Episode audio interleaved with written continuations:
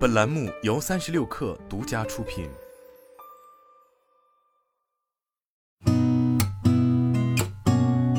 八点一刻，听互联网圈的新鲜事儿。今天是二零二二年十月二十五号，星期二，早上好，我是金盛。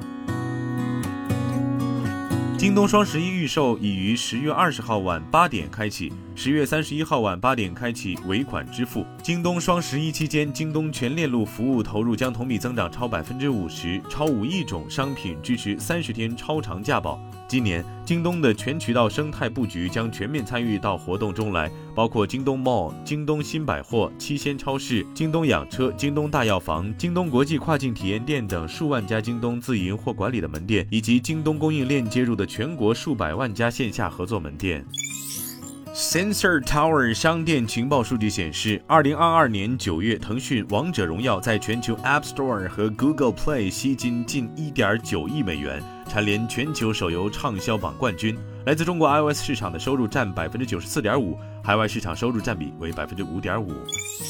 阿里国际站发布十月跨境指数报告显示。新能源充电桩全球热门搜索指数从二零一七年以来逐年攀升。目前对新能源充电桩搜索热度最高的国家为英国、德国、爱尔兰、美国、新西兰。跨境电商成为中国汽车品牌出海新赛道。二零二一年全国整车出口企业约两千家左右，阿里国际站整车类目商家达八百多家，整车日均流量十万级。中国平替汽配的价格基本为原创配件价格的五分之一。除了国内市场，最大的市场在中东、南美和东南亚。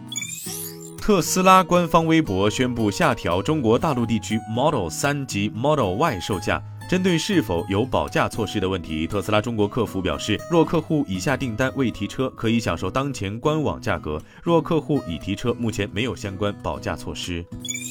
苹果准备大踏步扩大广告收入，增加在苹果应用商店显示的广告位数量。最近，苹果给 iOS 第三方开发者发出了一个通知邮件，从本周二开始，在苹果应用商店的今日标签，以及在每一个软件页面窗口底部的“你也可能也喜欢”板块，将显示软件相关的广告。八月有报道称，苹果准备让网络广告营收比现有的水平翻三倍，每年至少达到一百亿美元的水平。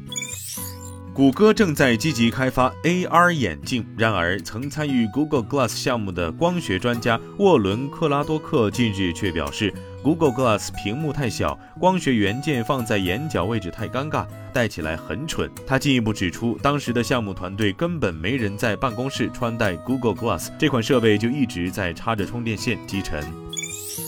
荷兰医疗设备制造商飞利浦发布声明，宣布采取紧急行动以改善业绩，包括将在全球范围内立即裁员约四千人，预计未来几个季度将提列约三亿欧元费用。按飞利浦去年七点八万名总员工的数字计算，此次裁员占公司员工总数的百分之五以上。今天咱们就先聊到这儿，我是金盛，八点一刻，咱们明天见。